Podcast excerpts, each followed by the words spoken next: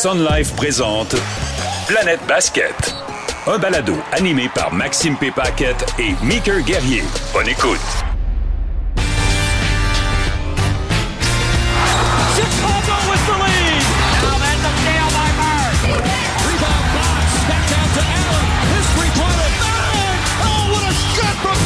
Planète Basket. Avec Maxime P. Paquette et Meeker Guerrier.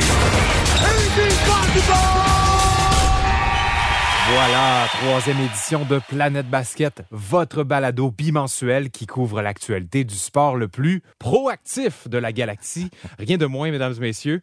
Ici Maxime Pépaquette, je suis bien sûr en compagnie de l'omniscient Nicker Guerrier. Il est partout. Salut. N'importe quoi, n'importe quoi, Maxime. Je suis, partout, mais surtout, je suis ici, maintenant, avec toi, puis je suis très, très, très, très content d'être là. Tu sais, il y a des gens qui me disent comment tu fais pour faire tout, puis je dis toujours, on a toujours le temps pour les choses importantes et les gens importants. Donc, c'est pour ça que je suis là, comme pour toi, là. C'est une Uh-huh. passion d'abord et avant tout. Je tripe basket, fait que nous voici, nous voilà. Et pas trop épuisé par les nombreux parties de bureau auxquels tu as eu à assister au cours du dernier mois? Oui. Hey, Mickey, on a du pain sur la planche aujourd'hui. Fin du tournoi intra-saison NBA. J'ai hâte qu'on s'en jase. Un sujet incontournable en cette euh, troisième édition euh, déjà de notre balado. Ça va vite. De mon côté, j'ai hâte de te parler des frères Ball, le destin tragique des frères Ball. Le destin tragique des frères Ball. Lamello, Lonzo et Liangelo qui jouent du bon basketball professionnel, mais pour qui la santé va pas très bien. On s'en reparle un peu plus tard. Ouais, moi, je pense surtout à LeVar Ball parce qu'il a parlé beaucoup en début de carrière, puis j'ai peur qu'il se soit jinxé, puis qu'il ait jinxé, en fait, sa famille, comme on dit en anglais, parce a quand même amené trois enfants aux portes de la NBA. Écoute, c'est pas à négliger comme parcours puis comme réussite. Comme pièce de résistance, on aura également une entrevue avec François Massicotte. Et pour ceux qui seront là pour la prolongation, parce que l'émission est plus longue lorsqu'on l'écoute sur le web, eh bien, on aura Ernst Laroche qui a été le premier capitaine de l'Alliance de Montréal. Et également, on va à la rencontre d'un super fan, quelqu'un du public qui nous a écrit, le super fan des Warriors de Golden State. C'est parti, bonne troisième édition de Planète Basket. Sun Life présente Planète Basket.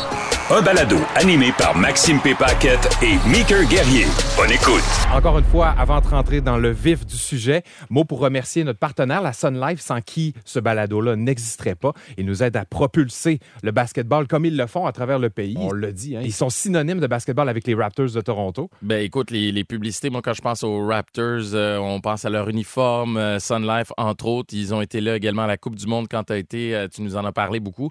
Et sans eux, ben on serait pas ici en train de vous parler de basket. Donc il faut absolument les remercier et lever notre chapeau bien haut. Tout à fait. Ils s'impliquent notamment dans le basketball, dans la communauté. Puis j'ai vu qu'il y avait des vidéos instructifs. Ils, mettent à profit l'organisation des Raptors. Vous pouvez aller donc sur leur site euh, Facebook, la Sun Life, et vous allez avoir des vidéos instructifs, des vidéos pour vous aider à vous entraîner. Euh, la conseillère en nutrition des Raptors est entre autres là, le directeur du bien-être, le directeur du développement des Raptors, l'entraîneur du conditionnement, etc., etc. Donc ça peut être instructif et ils mettent à profit justement leur euh, alliance avec les Raptors de Toronto. Ah, Donc c'est pas juste une question d'argent, mais c'est vraiment d'intégrer euh, les, les valeurs de ces deux entreprises-là. Tout à fait.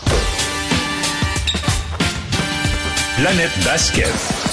The Los Angeles Lakers win the first NBA Cup. They are champions of the inaugural in-season tournament.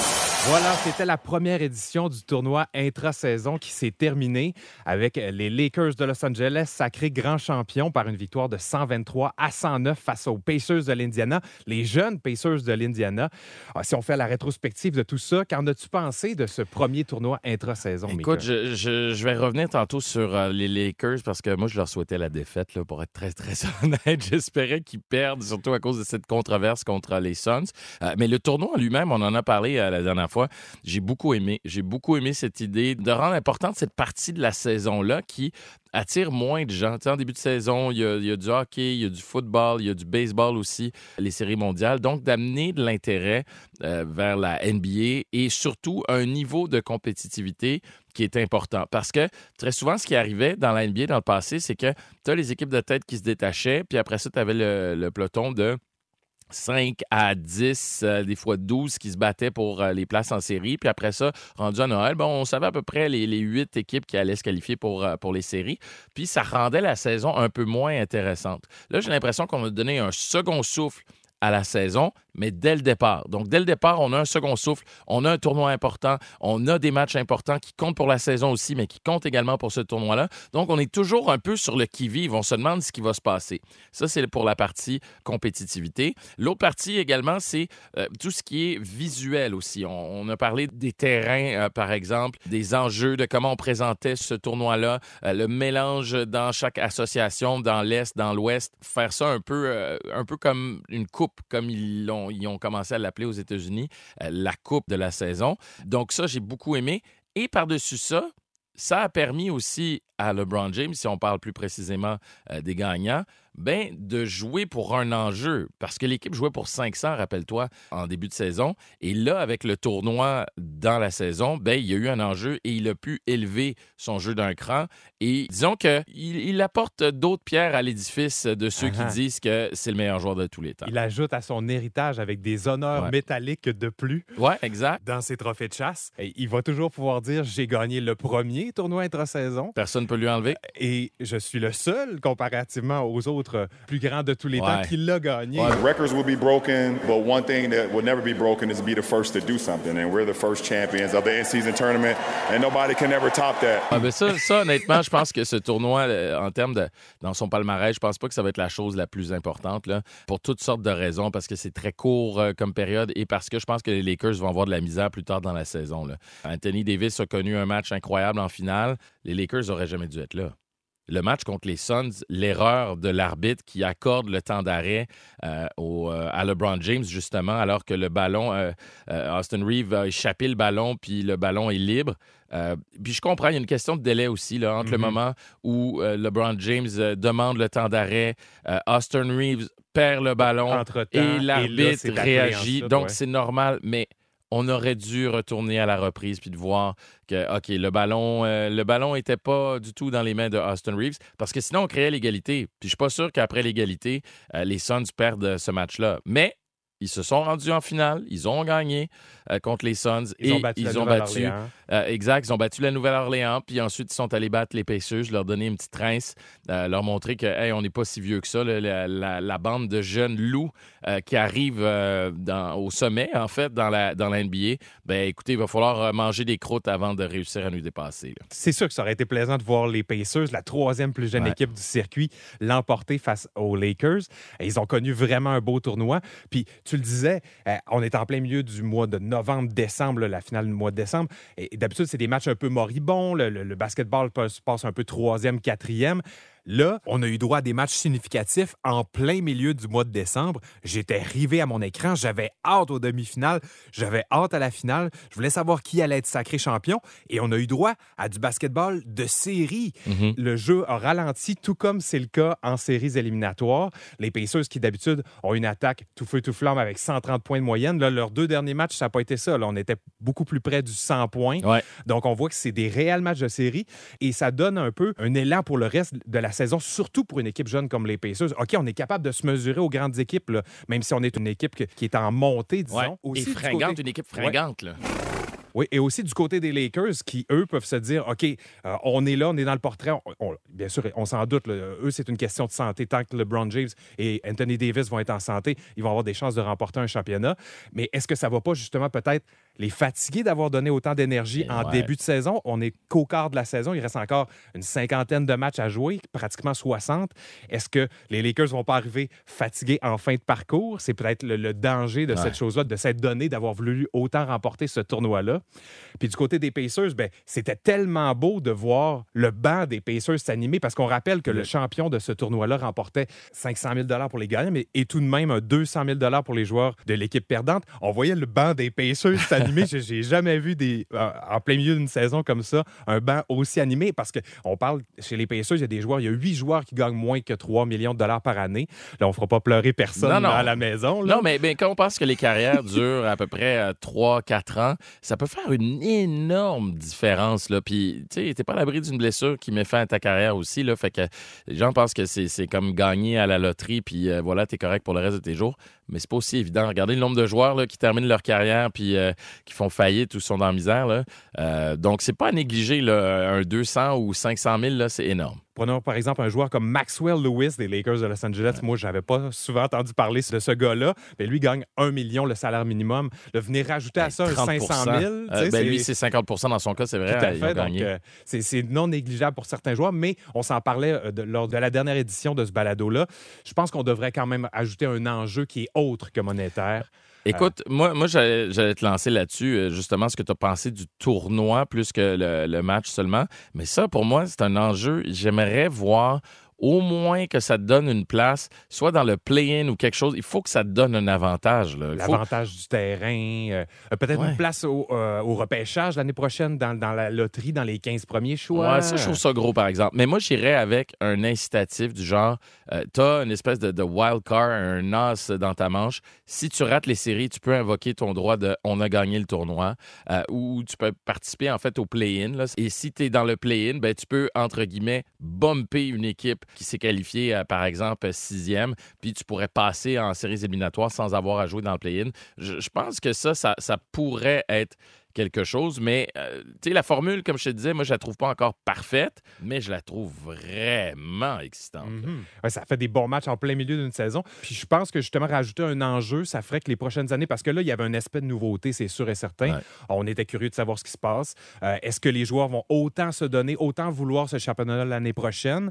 Euh, c'est une question parce que ça peut s'épuiser après trois ou quatre saisons. Tu te dis, bon, regarde, peut-être qu'on va avoir vu qu'à la fin de la saison, les Lakers vont arriver justement fatigués aux séries. Ils vont se dire, non, l'année prochaine, on prend ça plus relax dans ce tournoi-là. On tient pas mordicus à remporter tous nos matchs pour se rendre dans les Ou finales. l'inverse, t'as une équipe jeune, fringante, qui est sur une lancée, puis tu te dis, hey, on va mettre tous nos œufs dans le même panier pour remporter euh, ce tournoi de, saison. Puis le reste de la saison, ben, on va continuer à rebâtir. Tu sais, prends une équipe comme les Raptors, par exemple. Je dis pas qu'ils avaient des chances de gagner, là. on voit comment euh, ils se sont comportés. Mais mettons là, qu'en début de saison, tu es sur une lancée incroyable. Tu joues pour 500, parce que les Lakers, c'était ça, hein, rappelle-toi, ils jouaient pour 500 euh, quand le tournoi a débuté ou à peu près. Puis à un moment donné, LeBron James s'est mis en deuxième, troisième, quatrième, cinquième vitesse. Puis on a vraiment Euh, si les Raptors avaient réussi à avoir un élan de Pascal Siakam, par exemple, et Scotty Barnes, euh, entre autres, ben, tu te dis, OK, on va au bout de ce tournoi-là, puis le reste de la saison, on va reconstruire, on va bâtir, on va faire jouer plus euh, le banc,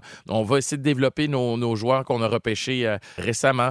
Ça pourrait être une nouvelle philosophie aussi dans la NBA, comme on le voit, par exemple, au foot. Dans certains pays, ben, les matchs de coupe on- vont être plus importants que les matchs en saison, euh, ou à l'inverse aussi, la saison, on va faire jouer nos, nos meilleurs joueurs, puis les matchs de coupe, on va développer notre jeunesse. Donc, j'ai j'ai hâte de voir comment, dans l'histoire de la NBA, dans le développement de ce tournoi-là, comment les équipes aussi vont s'adapter. Et je pense que pour ça, irrémédiablement, il faudrait trouver un enjeu qui soit plus grand que de l'argent pour que le cœur y soit toujours à chaque année. Voyons sur le moyen et le long terme ce que ça va donner comme saison, parce que c'est sûr que si les Lakers font pas les séries, admettons, ben ça donnera pas grand valeur à ce tournoi-là de Ouais. début de saison. Chapeau tout de même aux Pacers Indiana, à Tyrese Halliburton qui a Ah ouais. vraiment émergé de ce tournoi-là. Quand même des victoires contre les Celtics et les Bucks consécutivement. Bénédicte Mathurin a bien joué dans le match de Ouais. finale, 20 points. Euh, il a été là dans les grands moments. Bravo. Puis bravo à LeBron qui, encore une fois, on le rappelle, dans quelques semaines, va avoir 39 ans, sa 21e saison. Malade. hein? Joue encore du basketball d'intimidation avec son gros corps de 6 pieds 9 et capable, dès que tu lui laisses un dribble à ce gars-là, il est encore capable de se rendre au panier quand il le il veut. est puissant. Une là. force de la nature. Puis il saute tellement haut. Ça n'a aucun sens. Là. Souvent, avec le temps, les joueurs vont avoir mal aux genoux. Ils vont voir, puis lui, entre autres, a eu une blessure, une grosse blessure euh, au pied. Et ils vont être moins mobiles, moins agiles, moins souples. LeBron, on dirait qu'il est revenu encore plus jeune. On comparait les chiffres de LeBron à sa première année, puis LeBron à sa 21e année. Ça, ça se ressemble pas mal. là. Mhm. Ah ça oui, se oui. ressemble pas mal. Puis en ligne droite, c'est encore un chevreuil. C'est encore un des joueurs les plus rapides, donc euh, inarrêtable. C'est vraiment beau à voir. On est chanceux de vivre ce moment-là dans l'histoire, de voir la carrière au complet de LeBron James, puis de voir qu'il perdure encore. Mm. Il inscrit des marques. Je ne suis pas prêt à, à le placer encore comme, mon meilleur joueur de tous les temps, mais ça, ce sera le sujet d'un autre débat, une, au- un autre ouais, tantôt. ouais, parce que je veux juste dire une chose là-dessus. Tous ceux qui ont vu jouer Jordan Uh-huh. ont de la misère. puis puis c'est correct, les plus jeunes, là, on vous entend, c'est correct là, de, de dire que LeBron, c'est le meilleur, puis c'est parfait. Mais quand tu as vu jouer Jordan, il y avait quelque chose de, de mythique, de mystique aussi autour de lui. Hey, une question Oui. pour toi avant que- qu'on change de sujet sur ce tournoi-là. À part LeBron qui sort grand gagnant de ce tournoi-là, euh, Tyrese Halliburton euh, aussi, quel autre joueur tu penses qui a gagné, euh, qui a pris du galon ou qui a perdu des plumes pendant, euh, pendant ce tournoi-là? Ben, c'est certain que là-dessus, on peut se parler un peu des équipes demi-finalistes, notamment la Nouvelle-Orléans et Zion Williamson. Tu sais, Zion, on, on se rend compte que c'est peut-être plus lui Ouais. le cœur de cette équipe-là. Moi, je pense qu'il a perdu un peu de plume dans ce tournoi-là. Euh, Puis là, il y a de plus en plus de, de rapports qui sortent sur sa, Son conditionnement. son sa- conditionnement, voilà, exact, sa préparation, j'allais dire, ben, ça rentre tout là-dedans. Puis c'est pas la première fois qu'on entend parler de ça euh, sur euh, Zion Williamson. Je pense que ça devient un questionnement qui est récurrent. J'ai peur que ça lui fasse une réputation sur le long terme. Zion Williamson, pour ceux qui le connaissent moins, est un athlète de 6 pieds 6, mais 300 livres, mais très rapide. On dit que c'est un peu un amalgame de Shaquille O'Neal et de LeBron James, dans le sens où les dominants sur le panier, tel un Shaquille O'Neal, un peu plus petit que lui quand même, mais avec une espèce de gabarit aussi imposant, mais capable de dribbler, ce que Shaq n'était pas capable de faire. Et donc, un amalgame vraiment intéressant. Il est dominant quand il joue, mais le problème, c'est qu'il manque beaucoup de matchs parce qu'il est en surpoids et ses pieds ont de la misère à endurer tout ce poids-là sur son corps. Donc, ça fait plusieurs fois qu'on lui dit qu'il faut qu'il fasse attention à son alimentation. Et jusqu'ici, en cinq ans dans la Ligue, a manqué autant de matchs match que LeBron James dans l'entièreté de sa carrière. Puis c'est ça, on pensait que, avec le nombre de blessures qui s'accumulaient, ça s'agirait, si tu veux, de ce côté-là. Mais non, mais effectivement que le noyau n'est pas nécessairement l'idée par Zion Williamson comme on pensait que ce serait le cas. On pensait que ce serait l'équipe de Zion à partir de maintenant, mais tu as vraiment un beau noyau avec justement des Brandon Ingram, des CJ McCollum, José Alvarado qui fait une belle job du côté euh, du garde, des jeunes aussi, Dyson Daniels, Herbert Jones. Vraiment, tu un beau noyau qui est là pour les prochaines années. Il faut juste que justement Zion maintienne sa santé. Et là, tu t'en parlais, ça semble pas être le cas. Ouais. Ces jeunes-là, et on va se parler de, de Lamelo Ball, entre autres, qui ne semblent pas se dompter, penser qu'ils sont invincibles. On dit ça, hein, tu sais, quand Ouais. on est dans la jeune vingtaine, on pense que rien peut nous arriver. On dirait que c'est- c'est un aspect psychologique.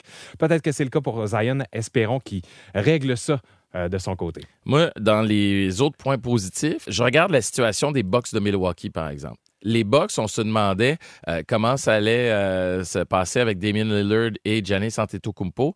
Quand Giannis s'est blessé, ça allait pas particulièrement bien les deux ensemble. Damien Lillard, euh, on dirait qu'il cherchait encore euh, sa place. Mais quand Giannis s'est blessé, et que Damien Lillard a dû prendre euh, les devants, puis le match contre les Raptors où il a complètement dominé, on dirait qu'il est sorti un peu de sa coquille. Et quand Giannis est revenu, on s'est rendu compte que les deux ensemble, ça pouvait fonctionner, puis les amener loin dans ce tournoi-là, mais aussi dans la saison. Ça, j'ai trouvé ça vraiment intéressant que on se serve de ce tournoi-là aussi pour, OK, on l'a peut-être pas gagné euh, chez les Bucks, mais ça va être un moteur, puis ça va nous donner du gaz pour le reste de la saison. On a troqué de leur côté une efficacité défensive. On était l'une des meilleures équipes défensives avec Drew Holiday, alors que là, maintenant, il, fallait qu'il y ait une adaptation. En début de saison, ça n'a pas été évident, mais comme tu l'as dit, avec l'ajout d'un Damien Lillard, un gros morceau, un des meilleurs marqueurs de la Ligue. D'ailleurs, c'était la première fois que deux joueurs marquant plus de 30 points s'alliaient la saison suivante dans une même équipe.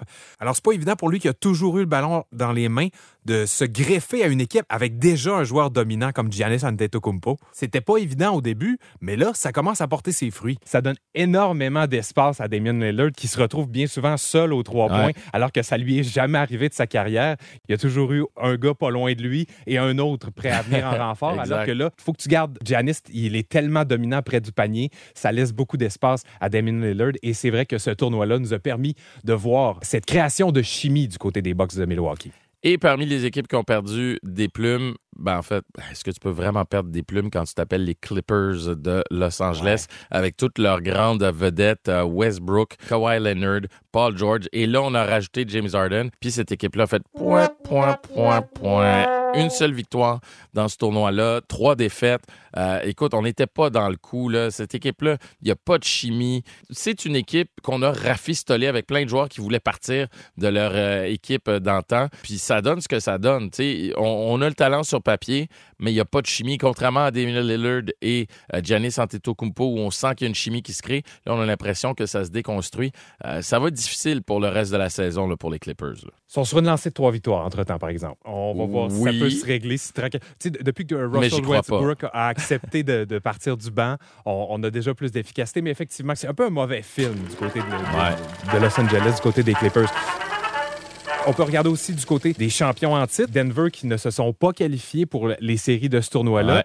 Eux, justement, ont-ils mis l'appel à la douce pour Oh. peut-être se garder pour le tournoi à la fin de la saison, Moi, pas trop jouer de basketball en début de saison? Il y a ça aussi qui rentre en ligne de compte dans ce tournoi-là. Est-ce qu'on se donne tout pour le gagner ou justement on se dit, un peu, non, non, on va répartir l'effort sur la saison au complet, puis c'est le gros trophée à la fin de la saison qu'on veut? Ben, rappelle-toi qu'ils ont eu un- un- une fin de saison quand même assez tardive. hein. Ils sont rendus en finale. Jamal Murray n'a pas participé à la Coupe du Monde, c'est pas pour rien. Euh, il devait penser des blessures euh, également. Euh, on l'a vu, Nikola Jokic, à la fin de l'année, il avait juste hâte de rentrer chez lui.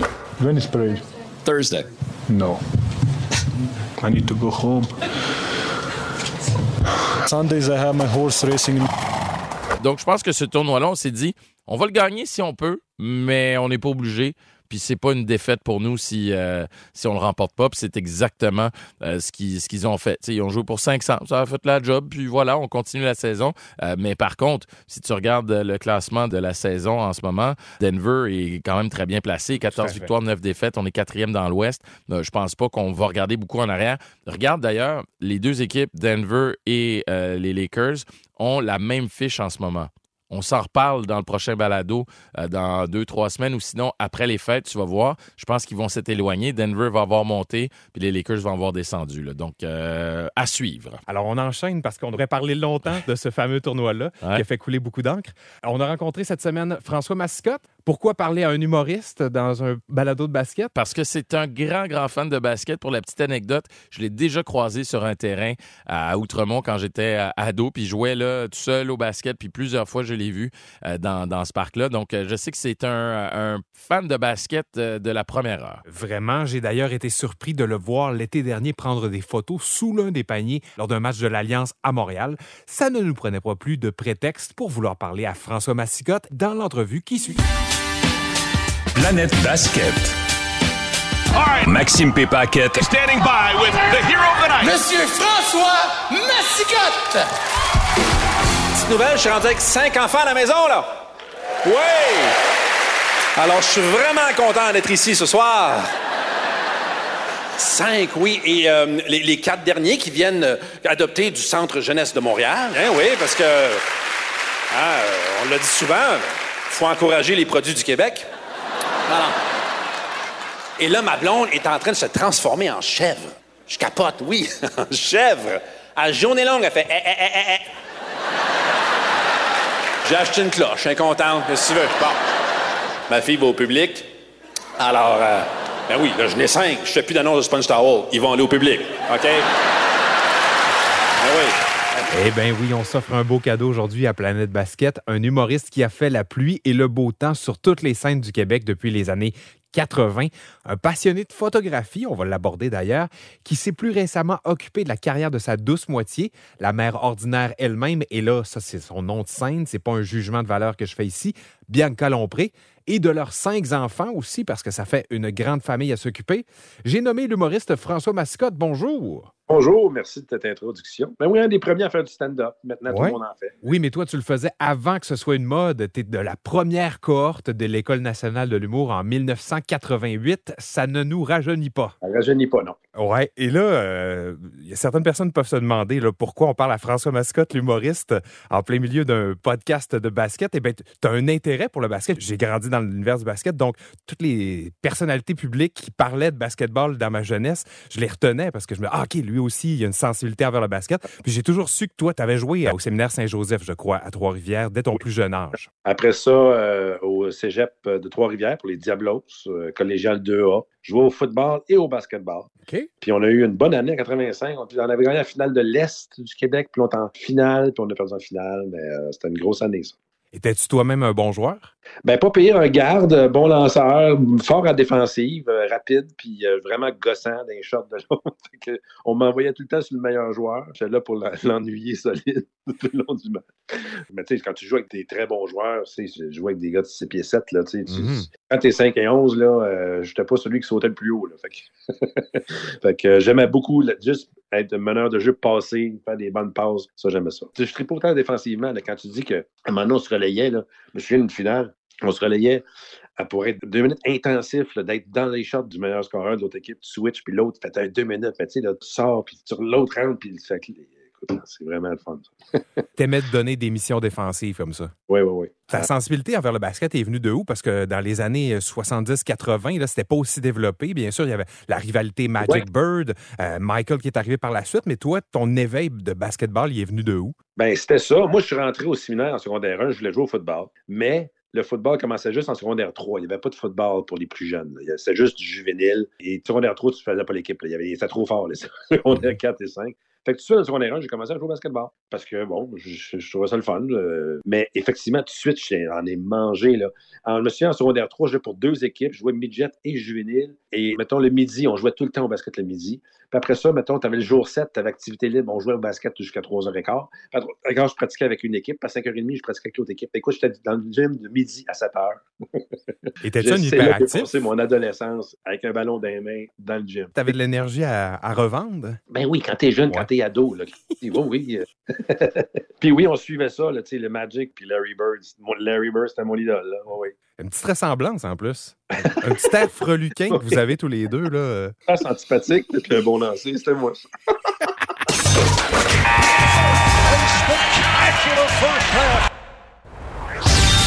Guerrier, Paquette, Planète Basket. Trouves-tu plus brillant Robert Lepage ou François Mascotte? Mais ça, tu répondras après. Ça, c'est tough. Ben, ça, Mais, c'est tough, ouais, ouais, ouais, Il y en a un qui a des sourcils, l'autre non. Là, c'est faire ça. son choix. Oui, effectivement, il y en a un qui est imberbe, puis l'autre qui est surberbe. Là. Ouais. Voilà. Mais De retour pour cette deuxième demi de Planète Basket, nous étions en entretien avec François Massicotte, l'humoriste, qui devrait relancer sa carrière l'année prochaine, et il nous en parle dans quelques instants, mais aussi qui est grand fan de sport et de photographie, donc de photographie sportive également. Et puis il nous disait qu'il était un grand amateur étant jeune de la NBA des années 80. François, est-ce que tu as continué à suivre la NBA par la suite après ta carrière toi-même de joueur? Les finals, j'ai jamais manqué ça depuis euh, 82. tout, tout- le temps. Fait que oui, c'est vraiment. euh, je suis tout le temps ça. Je, suis encore. tu J'ai écouté les playoffs l'année passée. euh, les Raptors, ça a été la plus belle année. Écoute, j'étais allé à Toronto, euh, pas pour les playoffs, mais juste avant. Puis, euh, écoute, quand euh, Kawhi Leonard a scoré contre euh, en devant, tu sais, en Les la 76ers, septième match, contre oui. les- tu sais, que le ballon qui rebondit quatre fois avant de tomber, là. Ouais. Tu te souviens de cette chose? Ben oui, ben oui, ben oui. Bon, je suis avec mon fils Romain, dans le- on regarde ça, et là, je vois le, ballon rebondir sur le rim, et je me revire d'abord en disant sacre, tu sais, il l'a manqué. Je me suis reviré en me on s'en va en overtime, tabarnak. Puis là, je me revire, puis je vois la police, je sais passé? Puis le Romain dit, elle est rentrée. Qu'est-ce qu'il est rentré? Il l'a manqué. Non, elle rebondit dans les airs, par en haut. J'ai manqué la shot. J'ai manqué. Le plus beau moment du basketball canadien, je l'ai manqué, monsieur. Totalement. Puis ça, ça va rester inscrit dans l'histoire de la NBA comme l'un des cinq, six meilleurs moments là, euh, où tu es rivé devant ton écran puis tu veux savoir ce qui se passe. Puis un moment charnière aussi, parce que si on s'en allait en prolongation, on était dans un septième match. Qui sait si c'était pas l'année des 76ers cette année-là? Non, non, non. Puis c'était pas l'année non plus des, des Warriors après, quand euh, tout le monde était blessé, Ouais. Durant, puis Est-ce que tu penses qu'on devrait mettre un astérix à côté de ce championnat-là des Raptors? Ah ben non, got c'est le même. C'est le même. Sinon, on met bien des astérix sur bien des affaires. non, excellente saison pour les Raptors. Ton joueur préféré de tous les temps, tu m'as nommé Larry Bird, mais est-ce que c'est ton joueur préféré de tous les temps? Préféré, non, il y en a trop. Ouais. il y en a trop, il me vient en tête, évidemment. Mais je trouve que, le, le débat de qui est le meilleur joueur de tous les temps, c'est-tu Michael Jordan, c'est-tu... LeBron Ouais, ouais. James? LeBron James. Avec ce que LeBron James a fait les deux dernières années, là, même juste cette année, d'être encore là à cet âge-là, puis scorer encore 25 points par match, à cet âge-là, après 22 saisons, ça, c'est vraiment extraordinaire. Je pense que c'est vraiment cette point d'exclamation qui confirme que c'est lui le, le meilleur ever. Puis ça a été le fun de suivre. J'aime ça suivre des, des, des légendes de même tout le long de leur carrière, comme ça a été avec Tom Brady. Tu te retrouves à être chanceux d'avoir suivi. C'est exceptionnel. C'est fou là, ce qu'ils ont réussi à faire. Puis des Michael Jordan. Puis euh, là, euh, Magic Johnson. Puis là, c'est drôle parce que je suis euh, sur Crave, la- la série Winning Time, sur la, la dynastie des Lakers. c'est Ouais. vraiment intéressant. Oui, ils sont en la deuxième saison, je pense. Hein? Ouais, j'ai commencé la deuxième saison. Ouais, la- C'est très romancé, mais c'est vraiment bien fait aussi. J'ai adoré la oui. première saison, je l'avais dévoré. Les acteurs sont vraiment bons. Et puis, est-ce qu'il y a des jeunes en ce moment qui t'intéressent beaucoup? Ben oui, euh, Wembayama, là, que j'ai de la misère à dire son nom, Victor. Wembanyama central to that. Wemby? Ben, euh, oui. There it is. The first points in the career of Victor Wembanyama. 7 pieds 5, avoir autant de talent, avoir autant de skills, c'est vraiment impressionnant de le voir dribbler, de le voir faire ses feintes comme s'il avait 6 pieds 4 puis qu'il drive au, au- panier. C'est c'est vraiment hot. Puis shooter de 3 points. Mais je trouve que quand je le regarde, je dis, ben, Christy, t'as 7 pieds 5 en votant au rebond. Mais non, il regarde les autres lancer puis il s'en va.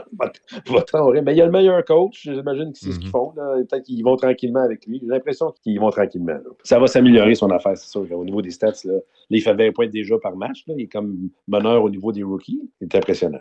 C'est comme un joueur de jeu vidéo. Là. Tu, sais, tu crées ton personnage dans un jeu vidéo, tu le mets. Bah, je vais mettre le plus grand possible, 7 pieds 4. Ah, je vais y mettre des, euh, des skills de dribble ah pour lancer. Puis, tu, sais, tu, le mets, tu le mets à fond dans tout. Là, puis là, tu te dis, ah, ça se peut pas un joueur comme ça. Mais là, on l'a, mais en, en réalité, dans la NBA, Victor Wenbanyama. C'est un cheat code. Exact. Oui, le ballon à la ligne de 3 points, faire deux pas puis dunker.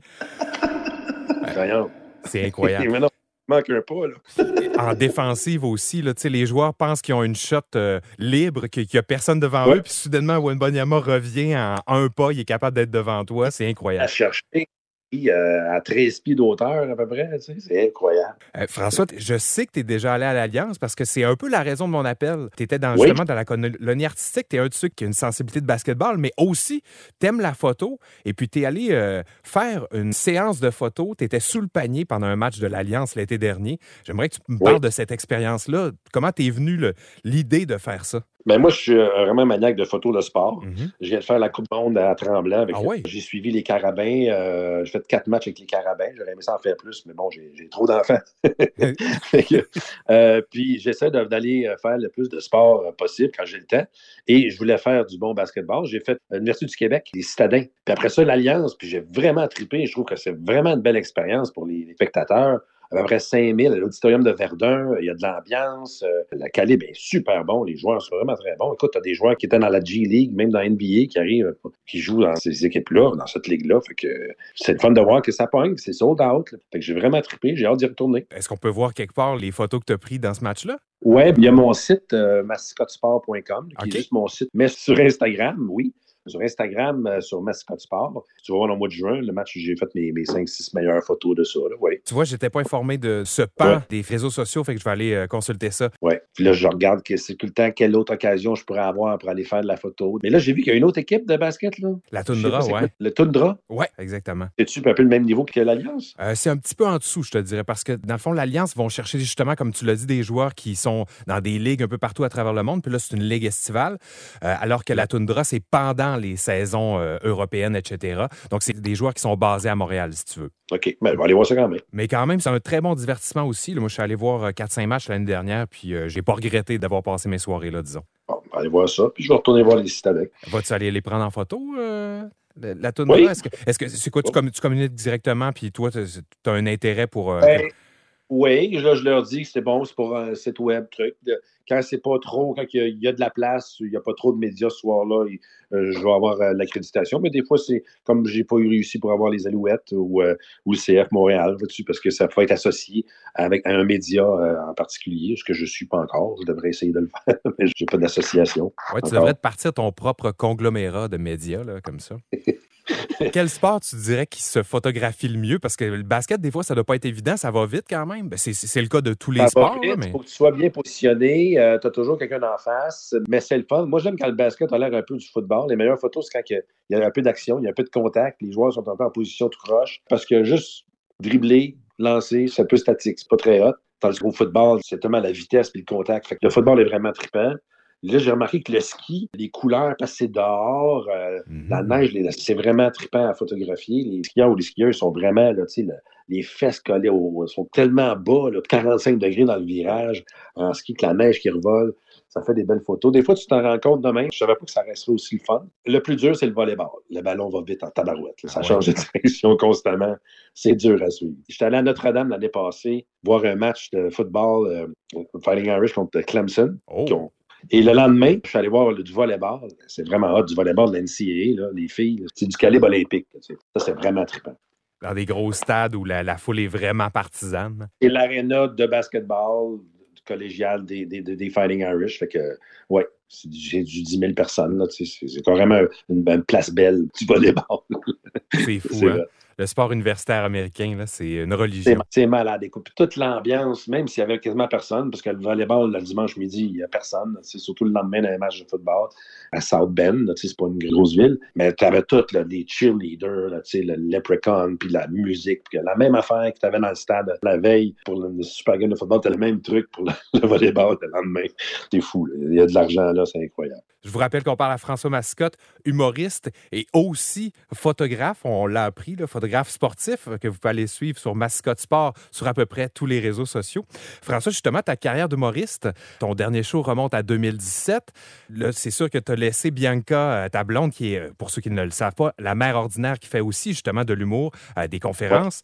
Tu t'es un peu occupé de sa carrière et de vos cinq enfants. Est-ce que tu relances ta carrière en humour tranquillement? Est-ce que tu es en- à l'écriture d'un nouveau one-man show? Oui, oui, oui, parce que c'était pas des conférences, c'était carrément des shows, des, des soirées de filles. Dans son spectacle monde de 90 minutes, tu en as fait trois. On est entre mères, là. Je suis la seule qui a aucune idée combien de jours on peut mettre une brassière? C'est comme un sujet tabou, combien de temps qu'on peut mettre une brassière. C'est-à-dire qu'on sait que les jeans, tu peux mettre ça deux, trois jours. C'est correct. Les bobettes, deux jours, c'est TV de bord, OK? Mais la brassière, on n'a jamais entendu parler de ça. Euh, un après l'autre. Euh, elle finissait une tournée, elle l'écrivait l'autre, elle repartait avec l'autre, elle n'a jamais pris de break. Fait que pendant six ans, ça a été en tournée continuellement avec trois shows consécutifs. fait que moi, j'ai pas voulu faire des choses en même temps parce que quand elle a commencé en 2017, je finissais ma tournée. Puis juste des shows où les deux on était partis, là, c'est tough parce que où elle était partie loin, puis là, moi, il fallait que je revienne, m'occupe des enfants le samedi, puis je repars faire un show. J'étais brûlé, solide, là, ça, ça marche pas. Là. Fait que là, j'ai laissé aller avec ça, puis euh, la commande, en plus, avec la pandémie, ça. C'est difficile. Et là, oui, là, je vais partir en 2024, là, j'ai une couple de dates qui ont déjà été euh, commencé à être bookées. J'ai écrit le show, j'ai fait euh, Comédia, un gala euh, l'été passé avec Dominique et Martin. Puis oui, Je pense que l'extrait qu'on a entendu des effets scolaires provenait de ce show-là, si euh, je ne me trompe pas. Oui. Ah ben c'est solide. Moi, j'ai vraiment trouvé que tu avais un bon aplomb, euh, l'aplomb caractéristique qu'on te connaît, là, disons. j'ai du fun avec ça. C'est là que je m'amuse. C'est que ça me fait vraiment du bien de remonter sur scène puis de lâcher mon lousse sur euh, n'importe quel sujet. Là. De- sur le gala comédia, c'était sur les épiceries qui font de la réduflation. C'est qu'ils augmentent les prix, mais ils réduisent les formats aussi. là. Je pète une coche là-dessus. Écoute, ça hurle de rire. C'est vraiment trippant. ça. C'est ça. c'est ça que je vais faire. Là. Je retourne au bordel aussi roder ça euh, à Montréal. là. Des soirées où tu, tu fais des 12 minutes. Mais il y a deux salles maintenant. Il y a le bordel 1, bordel 2. Fait que là, il y a des soirs où il y a trois shows dans chaque salle. Fait que tu fais ton numéro six fois. Fait que là, ça va vite, là, savoir si ton gars il rentre ou il rentre Uh-huh. pas. C'est bien le fun, ça. Est-ce que ça t'a manqué de faire de la scène? Euh, oui, oui, puis non, parce que je l'ai tellement fait depuis 35 ans que je roule. Ça me manquait pas de toujours partir trois fois par semaine, d'être jamais là les fins de semaine. J'ai vraiment apprécié le fait que, OK, vas-y, moi je reste à la maison. J'étais bien content de ça. Mais après un certain temps, oui, là, j'ai envie, j'ai envie de sortir et d'aller voir le monde. Ouais. C'est le fun que ça se fasse ce, feeling-là, de retrouver le goût de, de retourner, parce que c'est dur, faire de la route pendant autant d'années, là, euh, d'être jamais là, puis ça vient que c'est tough. Fait que c'était le fun de prendre un break de ça. Si je reviens une dernière fois au basket, euh, j'ai vu que tu avais participé à des matchs euh, de célébrités en 2014. Est-ce que là, tes espadrilles sont rangées? Parce que le, le basket, c'est quand même un sport qui est difficile sur le corps. là. C'est difficile. Mon genou a lâché. J'ai un ministre de déchiré. Puis c'est pas opérable. On me dit que ça vaut pas la peine. Ou je sais pas pourquoi. J'ai pas pris beaucoup de, de temps pour essayer de sauver mon genou. Il me fait pas mal, mais je peux pas jouer au basket. Je fais tout, euh, mais je peux pas courir. C'est ça, c'est c'est fini. Ah oui, il y a un âge, hein? Il y a un âge où il faut décider que c'est la fin si on veut pas euh, hypothéquer le futur. Ouais. Au séminaire aussi, on avait des matchs au printemps avec des anciens, des rivaux de, de- de l'autre polyvalente, DLS. Euh, puis, euh, écoute, euh, ils sont plus capables. Les autres non plus. là. On. Le whoop, il y en a un qui se blesse. Oh, là, tu sais, quand l'autre, il. Tu sais, faut que tu travailles le lendemain. Là, moi, j'ai des Ouais, enfants. c'est là, ça. je peux pas être dans la glace pendant trois jours. Là. Ça marche pas. Ouais, il y a des sports qui se prêtent mieux là, à continuer à jouer en vieillissant, mais euh, disons que le basket, euh, avec les allers-retours rapides sur le terrain, euh, ça fait mal aux, aux articulations. Un autre genre de basket qu'on pourrait jouer quand on on on est moins en forme, c'est juste du, du 3 contre 3 ou 4 contre 4 half-court. Fait que là, on part pas en fast break en fou. sais. Euh, Il n'y a plus de break. Le fait que je me suis rendu compte, c'est que ce qui part en premier, c'est les freins. Fait que tu pars à courir, mais quand vient le temps d'arrêter puis, puis, en dessous du panier puis de monter, ça monte plus, ça continue tout droit. Juste du basket ou pass shoot, que, tu sais, euh, un peu plus relax, c'est aussi le fun. La question santé et mieux-être, Sun Life. François Mascotte, on en parlait un peu plus tôt. Tu as cinq enfants. euh, c'est beaucoup de gestion. euh, c'est beaucoup de stress, j'imagine. Comment tu fais pour garder ta santé? Mon but dans la vie, c'est d'avoir un starting five. Comment tu fais pour garder ta santé mentale intacte à travers tout ça?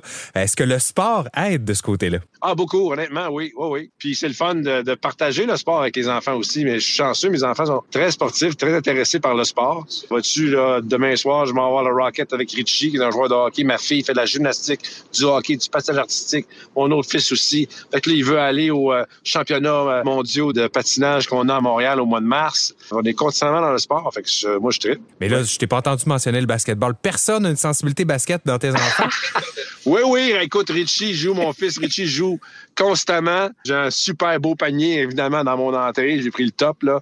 Et euh, il joue beaucoup, on joue beaucoup. Puis, euh, vois-tu, j'ai su hier que mon, mon plus grand, Romain, il est dans une équipe de basket à 22 ans. Hey, Voilà. C'est cool. Donc, c'est vraiment par le sport que tu gardes une espèce d'équilibre dans ta vie. Oui, puis c'est un bon lien à avoir avec tes enfants aussi, le sport. J'ai toujours joué au tennis avec mon père. Puis c'était vraiment un moment qu'on avait ensemble. On allait jouer au tennis, puis on avait du fun. Puis, euh, fait que ça, je veux garder ça.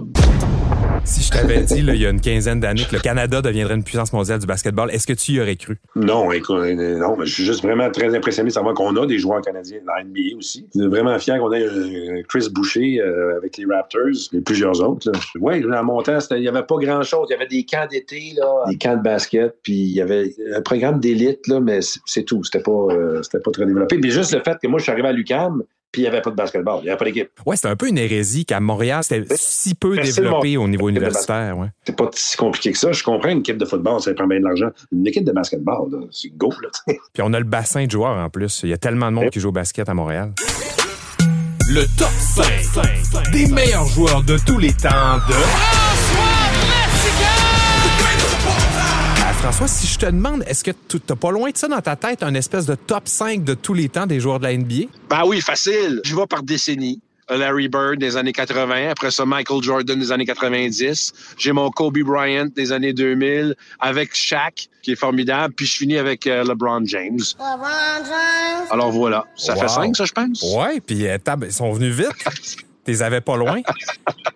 Ah ben c'est facile. En plus c'est que là avec les réseaux sociaux, on en parle tout le temps qui est le meilleur, c'est-tu LeBron, c'est-tu Michael Jordan, nanana, fait que euh, je- à chaque fois je fais ouais, hey, minute là, euh, t'as pas Julius Irving, t'as pas Kareem, t'as pas Larry, t'as pas tu sais, fait qu'ils reviennent, ils- sont toujours en vie ces, ces, ces légendes là. Tout à fait. Puis Curry est un peu trop occulté de ce débat-là, euh, trop souvent en fait. Ben oui. Puis Julius Irving, hey, t'as quelque chose, là, Julius. là. J'avais des photos de Julius Irving dans les airs. Avant Michael, c'était lui, le joueur spectaculaire là, qui faisait des dunks euh, à une main de loin. hein. Dr. J en personne. Dr. T'sais, avec sa passe en dessous dans l'arrière du basket, soignait le ballon d'une main, ben oui. Ce fut un réel plaisir, François. Donc, on te suit sur Mascotte Sport si on veut plus de nouvelles. Oui, puis euh, pour les shows, c'est euh, mon nom normal sur ma page euh, Facebook de François Massicotte, oui. Excellent. Merci beaucoup de cet entretien. C'est très généreux. Merci. Super, c'est guidou. Alors, Meeker, j'avais le goût de te jaser d'une histoire un peu tragique. Le destin tragique des frères Ball. I'm very impressed with Alonzo Ball. I think he could be a potential superstar in the making. Ball steps back, long three. Lonzo's ability to make the people around him better is special. He's an exciting player. The Los Angeles Lakers select Lonzo Ball. Euh, Je sais pas, la première fois que tu as entendu parler, toi, des frères Ball, moi, ça remonte à 2016. Ils jouaient dans une école secondaire qui s'appelle Chino Hills, qui est une école publique. Et on dit maintenant, en rétrospective, que c'est l'une des équipes les plus talentueuses de tous les temps.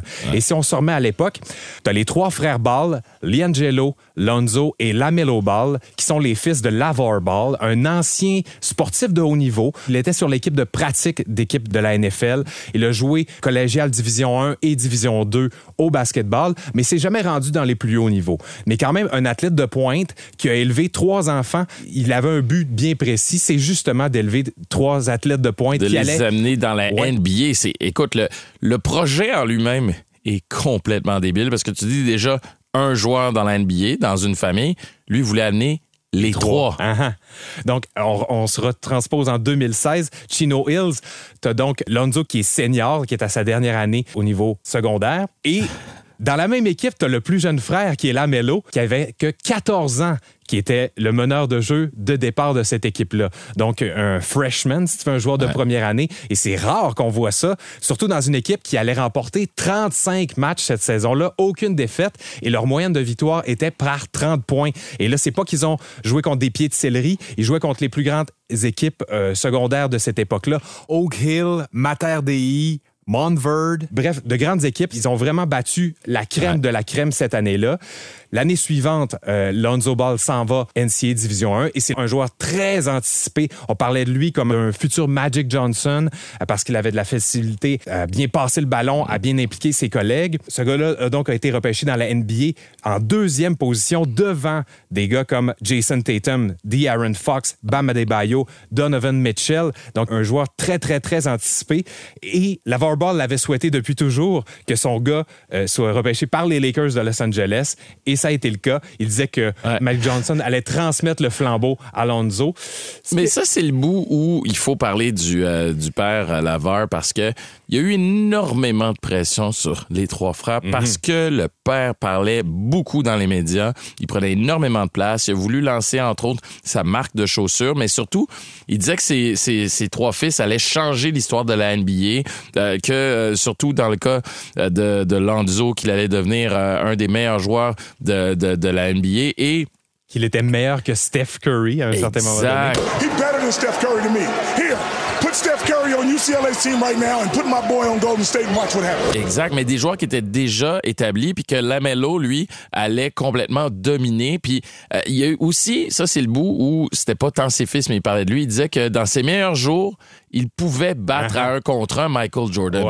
We talk about the GOAT here, the greatest of all time, Michael Jordan, and you running your mouth talking about you gonna beat him one on one. Why would you say something so blasphemous? In my heyday, blasphemous. he would need help. Really? He too Really? small. His name is big, and y'all like it was a And five on y'all- five. and Five on five game, he good. One on one, I'm undefeated, never lost. À partir de là, on dirait que tout s'est mis à s'écrouler et sa crédibilité en a pris pour un coup. Il se prend pas pour un 7-up flat, euh, C'est le, clair. le- le père Ball. Et on a dit qu'il a voulu justement créer des purs sangs. Ben, euh, Lonzo a commencé à s'entraîner avec un ballon à, la- à partir de l'âge de deux ans, à jouer dans des vraies équipes à partir de quatre ans et d'avoir un entraînement plus sérieux à l'âge de quatre ans. Et vous pouvez aller voir là, sur Internet, ça existe des vidéos de Lonzo qui s'entraîne.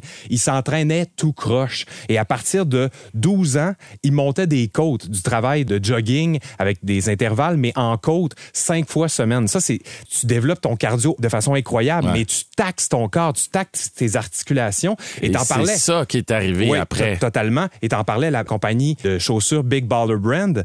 Lonzo Ball n'avait que 17 ans. Il était encore joueur NCA. Il avait déjà sa propre chaussure, les ZO2, ZO2, et qui valait 500 dollars. Et l'histoire dit que Lonzo les portait et qu'il devait les remplacer entre chaque quart. Parce qu'ils étaient pas de bonne qualité. Ils explosaient littéralement débile, sous hein? ses pieds. Il a donc taxé son corps énormément et chacune de ses blessures dans ses deux premières saisons, il portait sa chaussure signature de Big Baller Brand, ses O2, alors que ses meilleurs matchs, il les jouait avec des Nike dans les pieds. Donc il y avait déjà un énorme signal d'alarme mais voulait travailler pour la famille, travailler pour la marque Big Baller Brand et donc pour le père en quelque sorte qui devait mettre beaucoup de pression pour que ces chaussures-là se vendent. Ils se vendaient 500 dollars, fallait qu'on les monte à la télé, fallait qu'on les monte ensuite. Bref, je fais une ellipse dans le temps quand même. Euh, Lamelo lui a été repêché en 2020, très beau début de carrière, recrue de l'année devant des joueurs comme Anthony Edwards, Tyrese Halliburton qu'on a nommé un peu plus Ouais. tôt. Et même là, là, cette année, là, il joue encore très très bien. Ses derniers matchs étaient à 30 points de moyenne. On n'attendait même pas ça de lui, mais vraiment traînait les Hornets par ses performances. Et là, se reblesse une deuxième fois la cheville.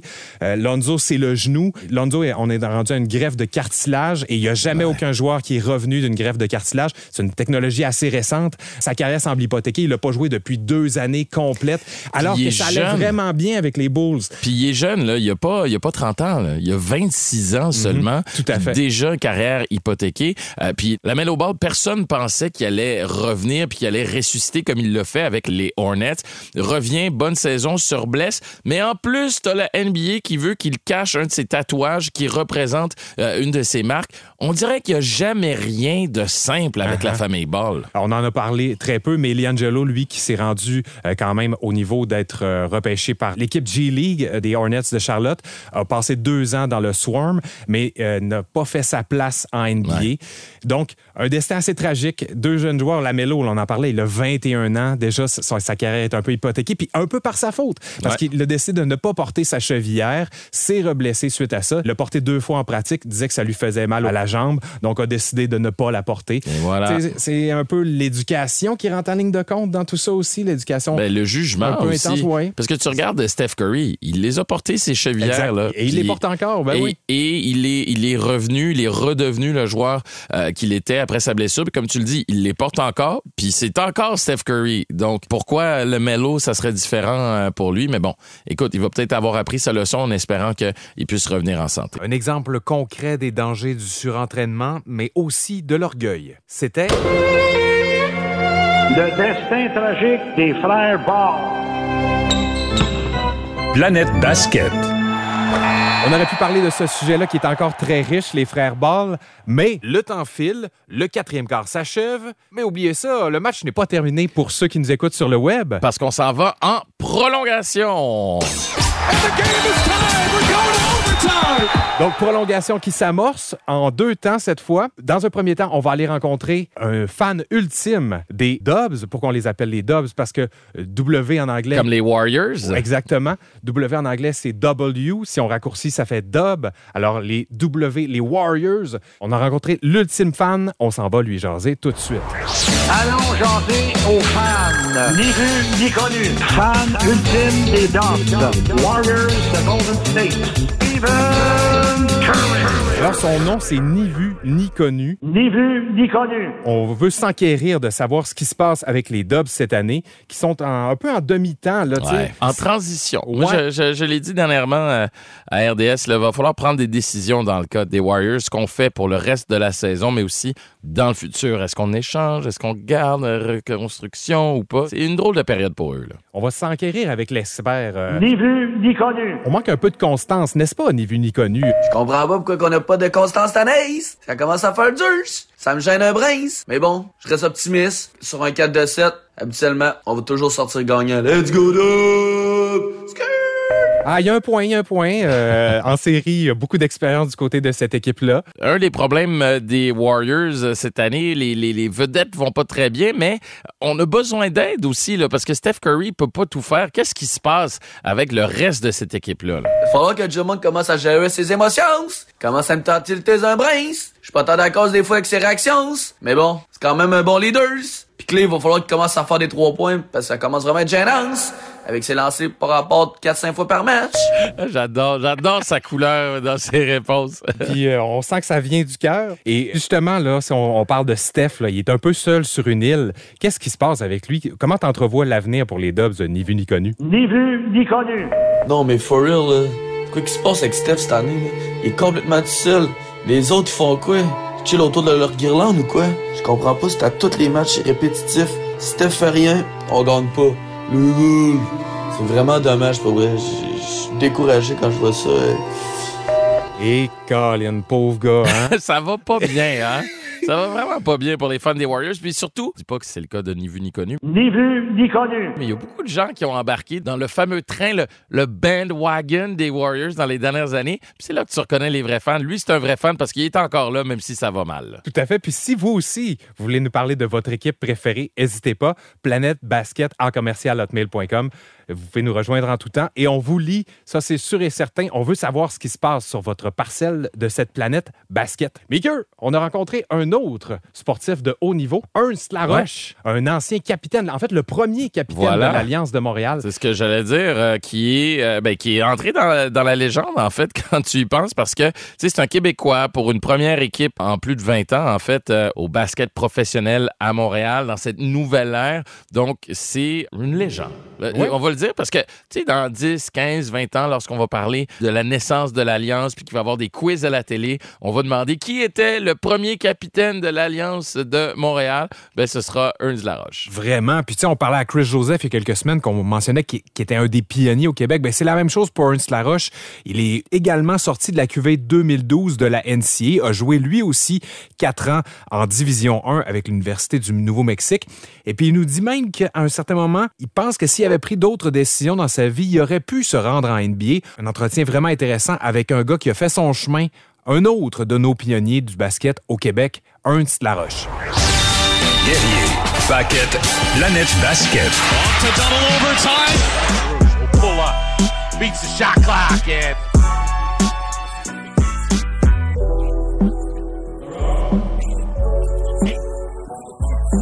On a la chance d'avoir en prolongation de cette troisième édition l'ancien capitaine de l'Alliance de Montréal, entre autres, un routier du basketball québécois, un autre qui a abattu plusieurs murs devant lui parce que c'était pas facile à cette époque-là, on remonte au début des années 2010, de faire son chemin dans le basketball mondial lorsqu'on est québécois. J'ai nommé Ernst Laroche. Bonjour Ernst, comment ça va? Ça va bien, merci de m'accueillir. Ah, c'est vraiment un grand plaisir. Tu as une feuille de route vraiment intéressante. Commençons par le commencement. Comment euh, tu as connu le basketball? J'ai grandi à Parc Extension. Mes frères jouaient au basket et tout le monde dans le quartier jouait au basket. Et c'est comme ça que j'ai eu l'amour du basket. Est-ce que tu suivais à la télé? Est-ce que tu pouvais en voir euh, de temps en temps des faits saillants? Et si oui, c'était qui ton joueur préféré à l'époque lorsque tu étais plus jeune? Quand j'étais jeune, quand j'ai commencé, j'avais pas vraiment de joueurs idoles. Je jouais seulement à l'école, au parc. C'est quand je suis arrivé en- au secondaire, 2001-2002, c'est là que j'ai commencé à aimer Kobe Bryant, Allen Iverson. C'est là que j'ai commencé à regarder plus de basket à la télévision. Des bons modèles en plus. Est-ce que tu as calqué ton jeu euh, envers un de ceux-là, envers Kobe, envers euh, Allen Iverson? Est-ce que tu as pris une partie de leur jeu pour l'intégrer dans le tien? Ouais, moi j'ai pris plusieurs gars pour m'inspirer de mon jeu. C'était Kobe Bryant, Allen Iverson et aussi euh, basketball, streetball. C'était vraiment populaire euh, dans le temps avec Ouais. Skip to Malou. J'ai fait un mélange de basket de rue et basket organisé. Et le fait que Skip to Mylou, justement, se rende en NBA, est-ce que tu te disais, OK, il y a une place pour le basketball de rue dans des hauts niveaux dans la NBA? Ouais, non, c'est sûr qu'on l'a vu dans la NBA, ça nous a donné un petit euh, boost que tu pouvais garder ton style et jouer euh, un basket organisé et te rendre à un plus haut niveau. Et tu as toi-même eu beaucoup de succès au niveau montréalais, justement avec euh, l'école Lucien Pagé dans ton école secondaire. Euh, vous êtes rendu, je pense, au niveau national, si je ne me trompe pas. Exact. Benjamin, on a gagné le championnat québécois, puis après ça, on a gagné le championnat canadien. Cadet, j'ai gagné le championnat provincial et j'ai gagné le- euh, la MBL. Juvénile, j'ai juste fait un an juvénile et on a gagné le championnat de MLB. Wow! Yeah, ouais. Tout qu'un parcours euh, secondaire. euh, et puis là, comment tu as su que la NCA était une possibilité? Tu vois, on savait pas vraiment euh, si c'était une possibilité parce que tu vois, euh, il y avait pas grand modèle et grand euh, ressources dans le temps. Mhm. Mais j'ai commencé à jouer à Brookwood pendant l'été et j'étais à Vanier. Et de là, je recevais des lettres parce qu'on allait jouer aux États-Unis. Et euh, j'ai reçu plusieurs lettres, plusieurs euh, intérêts. J'ai eu deux offres au début de l'année et mon dernier offre, c'était New Mexico State. Après le tournoi de Orlando, j'étais allé faire la visite et c'est là que j'ai dit, OK, New Mexico, c'est la place pour moi. Je revisionnais des matchs, en fait, les matchs de ta deuxième année lorsque vous avez participé au tournoi NCA, au March Madness. Match crève-cœur, vous jouez contre Draymond Green et Michigan State. Step back three. Goes crying. LaRoche from downtown. Not there. Out of bounds, Michigan State. LaRoche will trigger it in. It's got to be a three ball. That's it. Draymond Green reels it in. The Spartans advance. They'll play the winner of Maryland and Houston. C'est impossible que je- j'oublie. Ah ouais, hein? C'était- vraiment dans le moment, mais quand j'y pense, là, tu viens de me faire avoir des... mes cheveux juste levé, genre. Ouais, hein? C'était vraiment dans le moment. Ça s'est passé très vite. J'ai pris le rebond, j'étais allé shooter, ça allait presque rentrer. On s'est passé tellement près. Et puis là, euh, bon, il reste 0.3 secondes, tu fais la sortie de balle. Euh, vous visez un trois points parce que vous perdez par trois points à ce moment-là. Et puis là, les défenseurs savaient que c'est ça qui s'en venait. Donc, euh, crève-cœur, vous perdez par trois. Michigan State qui a eu un bon chemin cette année-là, est-ce que tu penses que si c'est vous qui avez gagné, vous auriez pu vous rendre loin cette année-là? Ouais, tout le monde me dit ça. Si on aurait gagné, je suis sûr qu'on aurait passé au Sweet 16 ou Elite 8. On avait vraiment des gars talentueux. C'était une des meilleures équipes que j'ai. Puis dans l'équipe, il y avait deux gars qui se sont rendus à la NBA, qui ont eu des workouts. Il y avait Jonathan Gibson, t'avais Jamal Young. Donc, on est vraiment des gars pour aller jusqu'au bout. Un, ça doit être tellement crève-cœur. Puis là, tu te dis, OK, c'est ma deuxième année. Euh, il me reste encore au moins une, deux années. Tu pars ton été, tu te dis quoi? Tu te dis, OK, qu'est-ce que j'ai à travailler? Qu'est-ce que l'année prochaine, c'est la bonne? Avec quelle mentalité tu pars d'un match crève-cœur comme ça pour rebâtir ensuite l'année suivante? Ouais, c'était vraiment difficile, mais euh, l'approche que j'avais utilisée dans le temps, c'était juste travailler plus fort, travailler sur tous mes aspects, regarder plus de films, faire plus de musculation, être plus longtemps dans le gym, pratiquer ma shot. Donc tout ça, ça m'a fait évoluer, ce crève-cœur-là, mais c'est ça que j'avais besoin pour m'améliorer. Est-ce que cette discipline-là, tu l'avais déjà plus jeune? Ou ça t'a vraiment été instauré au niveau de l'université américaine? Je l'ai eu à l'université. J'ai compris c'était quoi qu'il fallait faire, quel sacrifice qu'il fallait avoir pour être au plus haut niveau. Et euh, ça a commencé dès que je suis arrivé. J'ai vendu mon Xbox. Exact. C'est la première chose que j'ai fait. J'ai vendu mon Xbox, puis le- les 3 heures, 4 heures que je perdais dans les jeux, je l'ai mis dans le basket. Wow!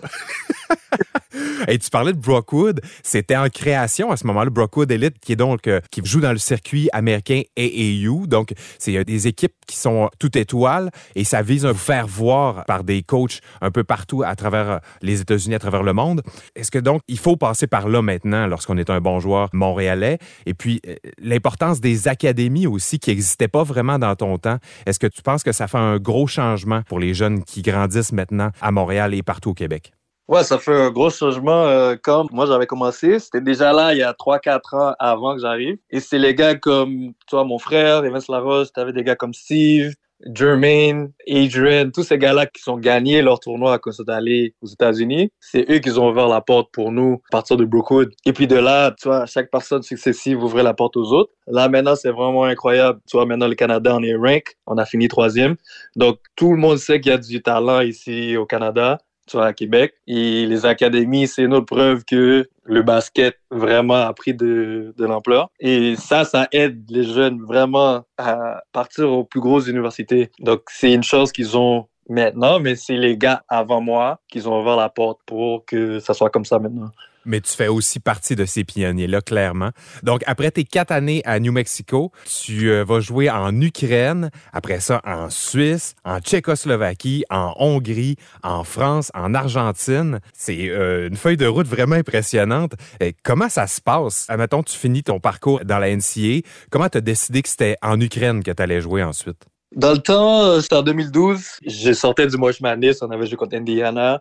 Donc, tu avais plusieurs euh, agents qui assistaient au match. Dans le temps, tu pouvais pas avoir un agent durant l'année, mais maintenant, tu peux l'avoir. Et euh, il y a plusieurs agents qui m'ont contacté. Donc, euh, dans ce temps-là, je savais pas où que je pouvais me rendre. La G-League était pas vraiment qu'est-ce que c'est maintenant. Et j'avais des agents américains qui s'étaient intéressés, mais ils voulaient que je prenne différentes routes. Et moi, parce que j'avais pas vraiment de modèle, que je savais pas si c'était possible à NBA, je me suis dit, je vais aller prendre un agent européen. Et c'est de là que l'agent européen avait un plan pour moi. Il m'a donné un 10-year plan. You know, j'avais eu une offre en Allemagne, j'avais eu plusieurs offres dans plusieurs pays en Europe. Et on a décidé Ukraine, parce que c'était le meilleur endroit pour moi. Puis ça allait être un bon début pour me développer. Puis c'était une ligue vraiment euh, côté dans le temps. Et Ouais. toi, avant d'aller là-bas, est-ce que tu avais connaissance qu'il y avait une ligue en Ukraine et qu'il y avait un bon niveau ou tu t'apprenais ça en même temps que ton agent t'offrait euh, cette offre-là, en fait? Je connaissais rien de l'Europe. Tout ce que je savais, c'était Grèce, parce que quand j'habitais à Parkex, il y avait beaucoup de Grecs. Je savais que euh, les Grecs ils étaient forts au basket, mais je savais rien de l'Europe, je savais rien de la France. Tu vois, c'était vraiment plus euh, Montréal, Canada, États-Unis. C'était Uh-huh. ça mon, mon cocon, genre. Ça devait être quand même très grisant de découvrir plusieurs pays comme ça. Ton appréciation de l'Ukraine, là, on sait qu'il y a un conflit qui perdure avec la Russie. Ça a dû quand même te faire mal au cœur, toi qui y as vécu, donc, euh, pendant une saison. Ouais, c'est sûr. J'avais des amis là-bas, j'ai encore des amis là-bas, puis j'ai essayé de les contacter. J'ai eu quelques réponses. Il y en a plusieurs qui sont partis. Il y en a d'autres qui sont encore là. Il y en a d'autres qui ont dû faire l'armée. So, ouais, c'est compliqué encore. Moi, j'aime les Russes, j'aime les Ukrainiens, puis ça m'a fait mal que ça se passe parce que c'était un peuple quand j'étais là-bas qui m'ont vraiment accueilli dès la première journée. Ce qui est fou, c'est que où que j'habitais, c'était en Ukraine, mais c'est comme, on va dire, le Canada. T'as Québec qui parle français, puis t'as le reste qui parle anglais. C'était comme ça en Ukraine. T'avais une partie qui parlait russe et t'avais l'autre partie qui parlait euh, ukrainien. Moi, j'habitais où qui parlait russe, mais c'est des Ukrainiens. Donc, ça m'a fait mal qu'ils ont eu le conflit entre eux, tu vois. Ouais, c'est une guerre fratricide. C'est déchirant complètement. Bon, par la suite, euh, est-ce qu'il y a une ligue que tu as plus appréciée qu'une autre? La ligue suisse, la ligue tchécoslovaque, hongroise, française, argentine? Est-ce qu'il y a une ligue dans laquelle tu as joué où tu aurais aimé rester plus longtemps? Question lifestyle, question basket, question la ville que j'habitais. Pour moi, j'étais à Odessa. C'était la meilleure ville que j'habitais en Europe. Ouais. Avait la plage, c'était beau. Par contre, l'hiver, il faisait froid là, mais l'été, c'était nice. C'était un vraiment bon basket, un bon niveau. Ouais, j'étais bien là-bas. J'avais tout ce que j'avais besoin pour grandir et devenir une meilleure personne et devenir un meilleur joueur de basket. Puis comment se fait que pour toi, ça n'a pas fonctionné euh, à Odessa, disons, par exemple? Est-ce que c'est à la fin de la saison, on t'annonce, bon, ben, Ernst, euh, ton contrat sera pas renouvelé ou on fait juste te souhaiter bon été puis euh, on te redonne juste pas de nouvelles? Euh, Comment ça fonctionne un peu? Moi, moi qui connais vraiment pas ça, là. Non, c'est que tu reçois des offres ailleurs. Tu vois, ça peut être des meilleures situations, ça peut être un meilleur contrat. Donc, c'est comme ça que tu fais tes décisions. Des fois, ils vont te dire, euh, ouais, on aimerait t'avoir, mais t'as une autre équipe qui t'offre plus. Donc, après ça, t'es comme, OK, tu fais le pour et contre et tu choisis qu'est-ce qui est meilleur pour toi. Si dans le temps, c'est financier ou si dans le temps, c'est euh, le meilleur encadrement, tu vois. T'es comme un mercenaire du basketball, Ernst. ouais, exactement. Je suis un mercenaire euh, international. Un chasseur de primes envers le prochain contrat. Et puis là, j'avance dans le temps. Et moi, c'est là que je t'ai connu. T'es devenu capitaine de l'Alliance lors de leur première saison dans la CEBL. LaRoche in transition. Weaves his way in, gets it to KO. KO with the lay in. Here is LaRoche from 16. Through. T'as connu vraiment une saison euh, de haute voltige. Là, tu menais cette équipe-là avec une main de maître. Moi, j'appréciais grandement ton jeu. Comment tu l'as vécu cette saison-là de l'Alliance de Montréal? Tu revenais jouer à la maison devant les tiens. Ouais, c'était vraiment euh, quelque chose de nice. C'est quelque chose que j'aurais jamais pensé. Tu vois, je joue, puis je vois mon frère, je vois ma mère, je vois mon père qui est là. C'était vraiment quelque chose d'incroyable. Et tu vois, ça amène une fierté, ça amène que tu es un Montréalais, tu es un Québécois. Ça te fait apprécier ta ville et la joie de vivre de Montréal. Donc, ça m'a donné beaucoup d'émotions. C'est quelque chose que je vais jamais oublier. Et, Tu sais, à Montréal, moi, je suis un fier Montréalais. C'est pas parce que je suis Montréalais, mais c'est la meilleure ville pour moi. Ouais, c'était une de mes meilleures euh, histoires de ma longue carrière de basket. Puis le coach Lavandier te faisait vraiment confiance et t'a donné le ballon entre les mains. C'est toi qui avais les commandes de cette attaque-là. Tu étais le maestro de cette attaque. C'était vraiment beau de te voir aller. Et donc, euh, j'imagine que tu voulais être là l'année d'après. Qu'est-ce qui s'est passé? Est-ce qu'il y a eu des négociations pour revenir? Là, c'est sûr qu'il y a eu un changement d'effectif. Un nouvel entraîneur, Derek Alston. Est-ce que tu as eu des pourparlers pour revenir avec l'équipe? Et sinon, est-ce qu'on t'a parlé? Est-ce qu'on t'a dit non, désolé, on va dans une autre direction? Euh, Comment ça s'est passé? La fois qui s'est passée, c'est que j'étais en Tunisie. Ma saison a fini tellement tard. Je suis revenu à Montréal, on va dire, le 15 juillet. Donc la saison avait déjà commencé et tout. Moi, je voulais revenir. Je je suis toujours intéressé à aider euh, Montréal dans toutes les capacités. Et c'est ça, la saison était déjà commencée. Les gars avaient déjà leur effectif. Donc c'est ça qui s'est passé. C'était vraiment une belle première saison. Là, tu as 34 ans, tu as encore l'âge pour jouer au basket, mais tranquillement, est-ce que tu penses à ton après-carrière? Ou est-ce que c'est vraiment encore, tu veux encore jouer? Tu penses que tu as encore un potentiel pour donner des bonnes années de basketball à certaines équipes? Comment tu entrevois l'avenir, ton avenir personnel de basketball? je peux jouer jusqu'à 40 ans, tu vois. Ouais. Euh, tu vois, moi, j'adore le basket. Je vis le basket, je mange le basket. Tu vois, je, je m'entraîne, je regarde du basket chaque jour. Pour moi, c'est comme euh, qui je suis, c'est ma façon de vivre. Tu vois, cette année, qu'est-ce qui s'est passé? C'est que on m'a accepté à l'Université de Laval, dernière minute. Donc là, je, je fais ma maîtrise en MBA, Masters of Ah Business ah ouais. OK, OK. J'ai toujours voulu faire un MBA. Donc, moi, mon but, c'était de continuer à jouer et de prendre des cours en ligne et de le finir euh, en même temps que je joue. Et après ça aussi, je m'étais dit, je voulais terminer à 35. Donc, il me restait une autre année. Mais l'amour du basket est tellement fort que je sais pas quand je vais arrêter parce que je suis en forme. Et je pense que je suis un meilleur joueur maintenant qu'avant. Uh-huh. Donc, euh, les possibilités sont jamais terminées, quoi. Ah ouais, hein? donc il faut suivre tes réseaux sociaux pour savoir euh, vers quelle équipe tu vas te diriger euh, dans les prochains mois, c'est ça? Exact. Tout est possible. Parlant de réseaux sociaux, Ernst, j'ai vu que tu avais une espèce de balado sur ta chaîne YouTube, mais on dirait que tu as mis ça un peu sur la glace. Est-ce que tu as un projet de retourner vers ça? Parce que c'était quand même intéressant. Tu nous présentes justement des coéquipiers avec qui tu as joué, entre autres dans la NCA, puis c'est un regard assez intime parce que vous avez des discussions un à un. Vous rentrez quand même dans les détails de comment ça se passait vos années de basketball. J'ai trouvé ça vraiment intéressant. Est-ce que c'est un projet que tu vas relancer à un certain moment donné? Ouais, euh, j'ai mis ça sur la glace parce que j'avais voyagé, j'étais plus au Canada. C'était vraiment quelque chose que j'avais apprécié, que j'avais aimé. Je me suis juste embarqué dedans, puis j'ai vraiment, vraiment aimé. Comme tu as dit, il y a certains trucs que je me disais qu'il fallait qu'ils sortent parce que j'ai eu des teammates incroyables qui ont des histoires incroyables. Et des fois, je trouve que c'est des choses qui se disent pas ou qui sont pas vraiment euh, mis en lumière. Donc, j'ai voulu euh, mettre ça en lumière puis faire voir la vie de certains joueurs, que leur décision ou leur façon d'être peut déterminer leur carrière ou quoi que ce soit. C'est sûr que c'est quelque chose que je vais refaire quand je vais être plus stable et quand je vais être plus établi, mais c'était vraiment quelque chose de nice que j'avais fait. C'est vraiment intéressant, effectivement. Euh, j'invite les auditeurs, si vous voulez aller euh, regarder ça. The Ernst LaRose Show. Donc, Ernst, vous savez peut-être pas comment l'écrire, H-E-R-N-S-T, La Roche, euh, comme ça se prononce. Et là, Ernst, on parlait du fait que tu es un peu un mercenaire. Tu euh, cours euh, les occasions de jouer au basket un peu partout à travers le monde, au plus offrant. Je blague, bien sûr. Mais quand même, tu as représenté récemment Haïti pour une qualification éventuelle pour les Olympiques de Paris, donc l'été prochain, au 3 contre 3 au basketball. Oui, c'est ça. Il y avait les qualifications de America Cup, Mm-hmm. San Juan, Puerto Rico. Ouais, on a fini 2 et 2. On a perdu euh, le match pour nous qualifier à l'autre ronde contre euh, République dominicaine par un. C'est l'équipe qui a éventuellement remporté le tournoi en plus. Exact. Puerto Rico a gagné. Là, ils vont être qualifiés pour les Olympiques de Paris 2024. Mais pour vous, c'est pas terminé. Il y a encore des euh, fenêtres pour vous qualifier dans les prochains mois, c'est ça? Je pense que pour le moment, il va falloir qu'on fasse d'autres tournois. Et je sais pas comment ça marche parce que c'est comme si chaque continent, je pense qu'ils ont deux ou trois équipes. Et il y a le qualifying tournament qu'il va falloir se qualifier pour être dedans, pour donner la chance à une ou deux équipes de plus pour faire le tournoi. Donc, c'est avec la fédération de voir c'est quel tournoi qu'on va pouvoir accéder. Toujours en contact avec les, dirigeants, le, le, président et tout. Ils m'ont demandé si j'étais disponible et moi, je suis toujours disponible pour représenter Haïti. Et donc, c'est comme ça que ça s'est fait. Si vous décidiez tous les joueurs du monde qui avaient la possibilité de représenter Haïti, de vous faire une équipe nationale, je pense que vous auriez une méchante bonne équipe. Là, on parle de Lugansdor, Bénédicte Mathurin. Toi, vous auriez une méchante bonne équipe. Là.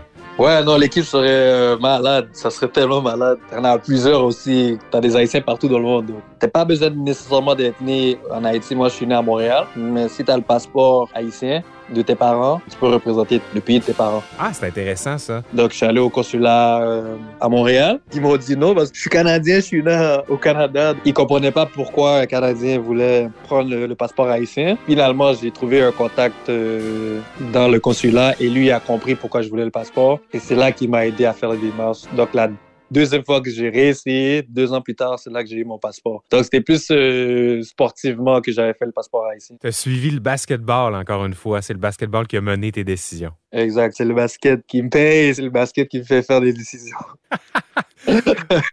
c'est comme ma femme. Le basketball est comme ta femme? Exact. Ça a toujours été loyal pour moi. Ça prend toujours les meilleures décisions. Ah wow, j'adore. Si j'aurais pris les meilleures décisions si j'aurais su, j'aurais pu être dans la NBA à partir de la G League. Parce que, par exemple, moi, quand j'étais à l'université, j'avais des excellents scoreurs et je faisais des bonnes passes, je jouais defense. C'est comme ça que j'aurais pu faire la NBA. Juste en faisant des passes, en jouant defense, puis en rentrant mes, mes tirs tout seul. Je suis fort dans ça. Quand tu es dans la NBA, puis t'es pas LeBron James, tu dois avoir un rôle. J'avais des teammates de Los Angeles que leur ami, c'est Russell Westbrook, James Harden et tout. Et ça, c'est une histoire que j'avais rencontrée à mes amis. Quand j'étais à l'université, c'était ma première année.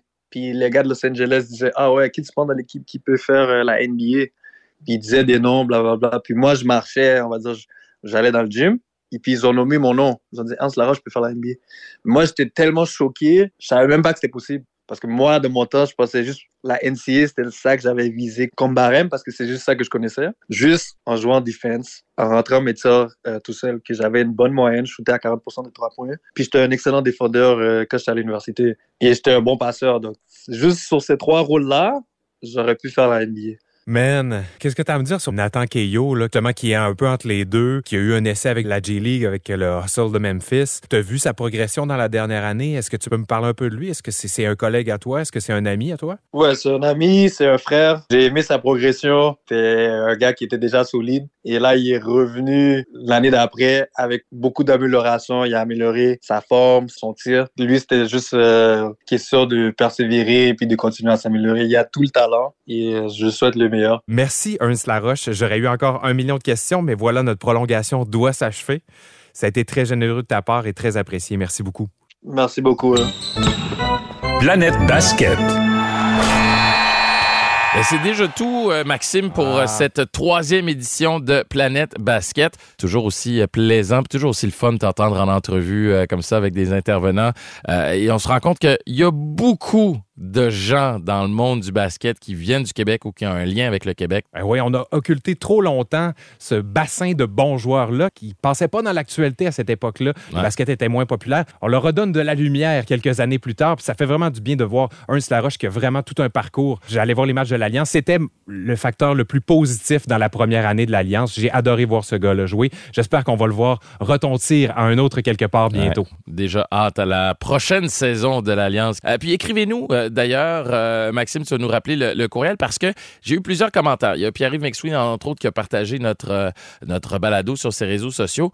Euh, mais il y a beaucoup de gens qui me disent Ah, on aimerait ça que ça soit un petit peu plus accessible pour les gens qui suivent pas trop la NBA. C'est le fun de vous entendre parler, mais on aimerait ça ouvrir un peu plus. Donc, écrivez-nous. Est-ce que c'est ce que vous voulez ou vous voulez qu'on rentre un petit peu plus dans les détails? Ça va nous, nous aider un peu à nous guider, à savoir de quoi on va parler, parce qu'on peut en parler en termes de basket pour les nuls ou basket pour les experts. C'est vous qui allez décider. Le balado est naissant. Nos mauvais plis sont pas encore pris. On a, on a encore le temps de changer bien des choses. Donc, n'hésitez pas. Planète Basket au singulier planète en commercial hotmail.com ou encore Maxime P Basket sur Instagram de mon côté. Et moi, c'est Meeker, M-E-E-K-E-R, guerrier sur euh, tous mes médias sociaux, autant Instagram que X, euh, maintenant anciennement euh, Twitter, que sur Facebook. Donc, assez facile à trouver. Hey, vous pouvez nous suivre partout. Apple et Google Podcast ainsi que Spotify. Cherchez Planète Basket. Sinon, sur tous les sites du réseau Cogeco ou sur le site C23 de Cogeco, Planète Basket, c'est facile à retenir. Merci d'avoir été là. On se retrouve dans deux semaines. It's over, ladies and gentlemen. Sun Life présente Planète Basket. Un balado animé par Maxime P. Paquette et Meeker Guerrier.